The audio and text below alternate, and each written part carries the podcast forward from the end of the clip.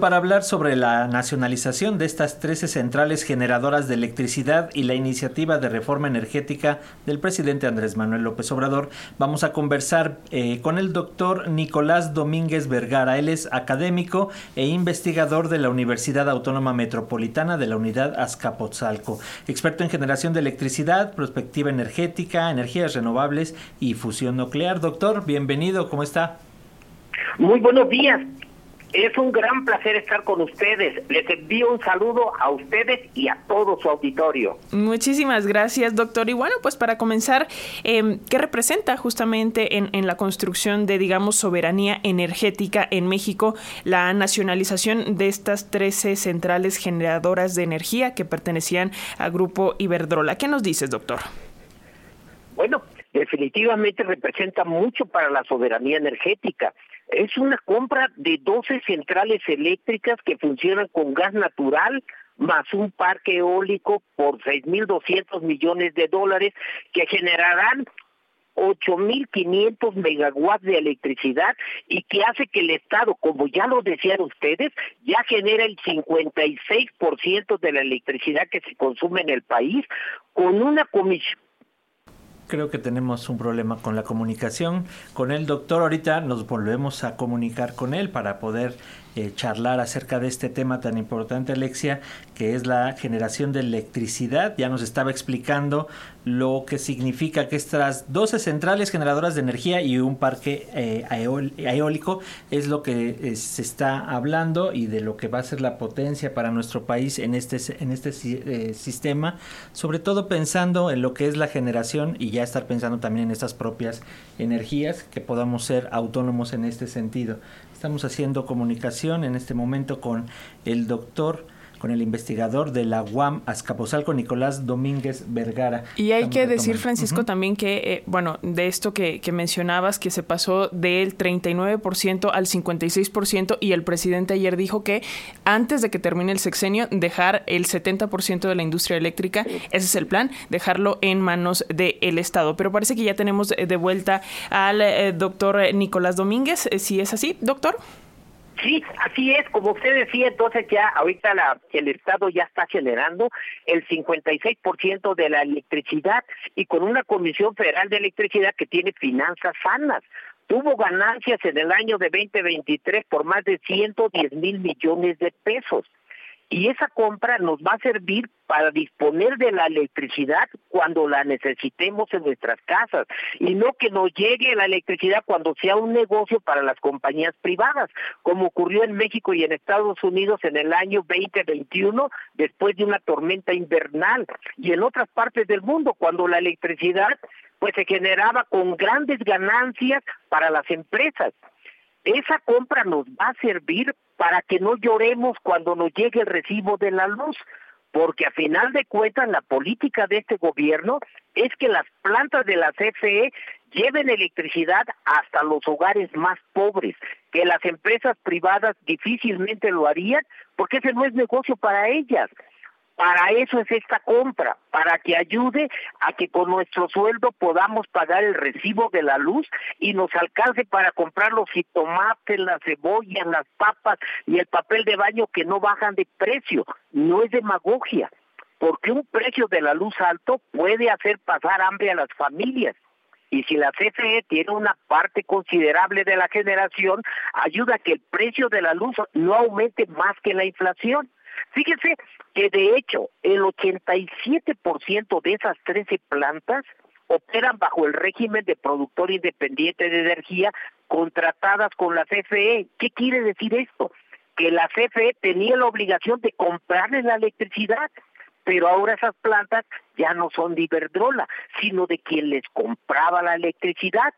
Los críticos del gobierno ponen de ejemplo a los privados, de que sus plantas son muy buenas, pues ahora lo que el gobierno dice es que son del pueblo de México y desde luego que no por eso perderán las virtudes que les daban los críticos del gobierno.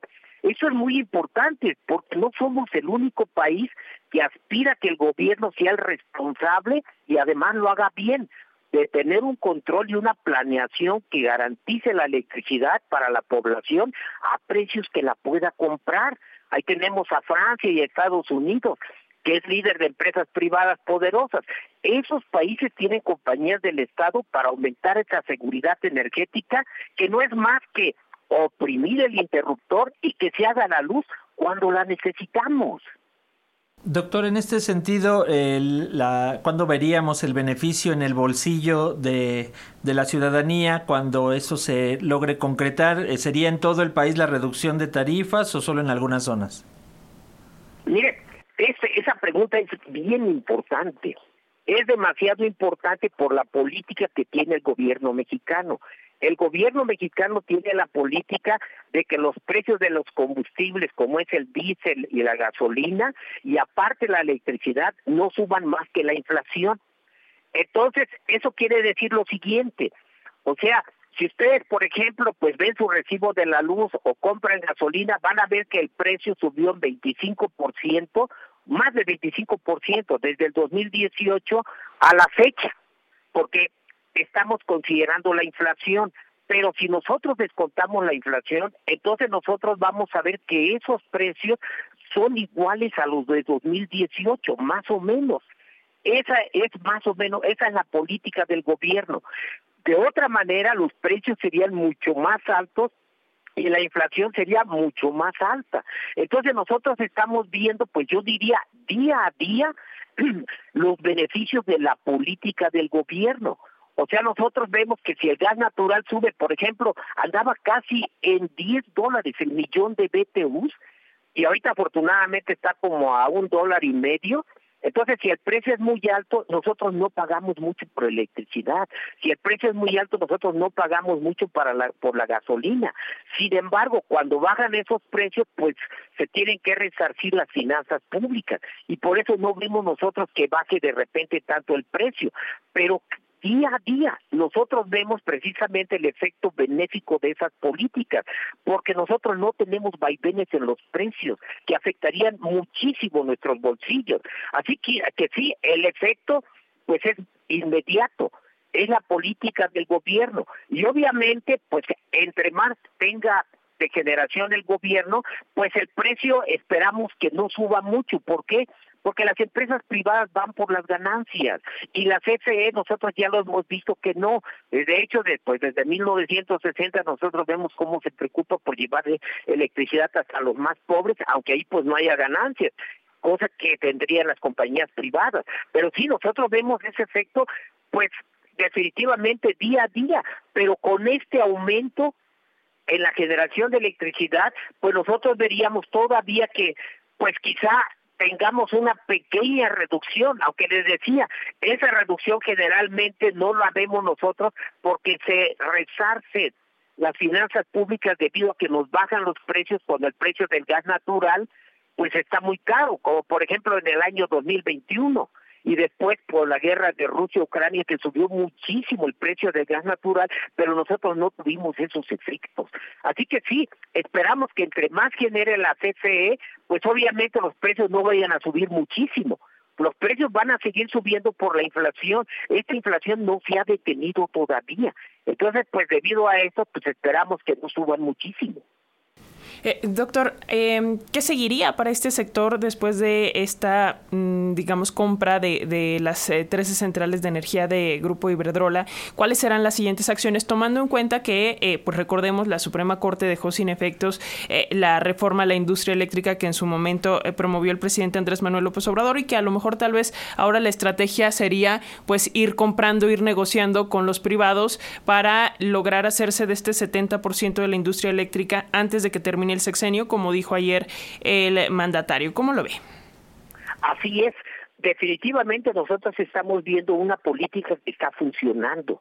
Y gracias precisamente a esta política, si ustedes leen los periódicos el día de hoy, ustedes van a ver que el patrimonio de la CFE aumentó en más del 20%, su deuda disminuyó en más del 8%, sus ventas aumentaron en 10%, el 10%, más de 10%, y sus ganancias en 2023 fueron más de 110 mil millones de pesos. Entonces, todos estos indicadores lo que dicen es que, pues la CFE funciona muy bien, tiene finanzas sanas, va a poder entonces adquirir financiamiento, financiamiento para lo que usted decía, va a ser una buena estrategia tratar de comprar tratar de comprar centrales y tratar como se hizo en Puerto Peñasco, obviamente avanzar en la transición energética. Por ejemplo, con esa central fotovoltaica se va a tener pues un gigawatt más pero obviamente con una fuente muy limpia como es la solar. Entonces sí, se está avanzando. Y obviamente aquí se ve, por ejemplo, que es una CFE que se ha recuperado muchísimo y eso va a ayudar mucho a sus finanzas para atraer inversiones porque a final de cuentas pues los indicadores son muy buenos, no se habían tenido estas ganancias en más de 10 años. Así que sí, nosotros quizá veremos que si la política es exitosa, pues obviamente vamos a ver una CFE que va a estar generando más y más. En siete meses dice López Obrador que será el 65% de todo el consumo en México, pero yo pienso que tiene para más, porque esta CFE con esos indicadores, pues obviamente nadie puede decirse, bueno, ay, ¿es rentable la CFE? Pues claro que es rentable. Así que veremos una expansión y obviamente esto va a beneficiar sobre todo a la población, a todos. Muy bien, doctor Nicolás Domínguez Vergara, académico e investigador de la Universidad Autónoma Metropolitana Unidad Azcapotzalco. Gracias por estos minutos con las audiencias de Radio Educación y nos mantenemos en comunicación si nos permite. Muchas gracias. Hasta luego. Un abrazo, hasta pronto.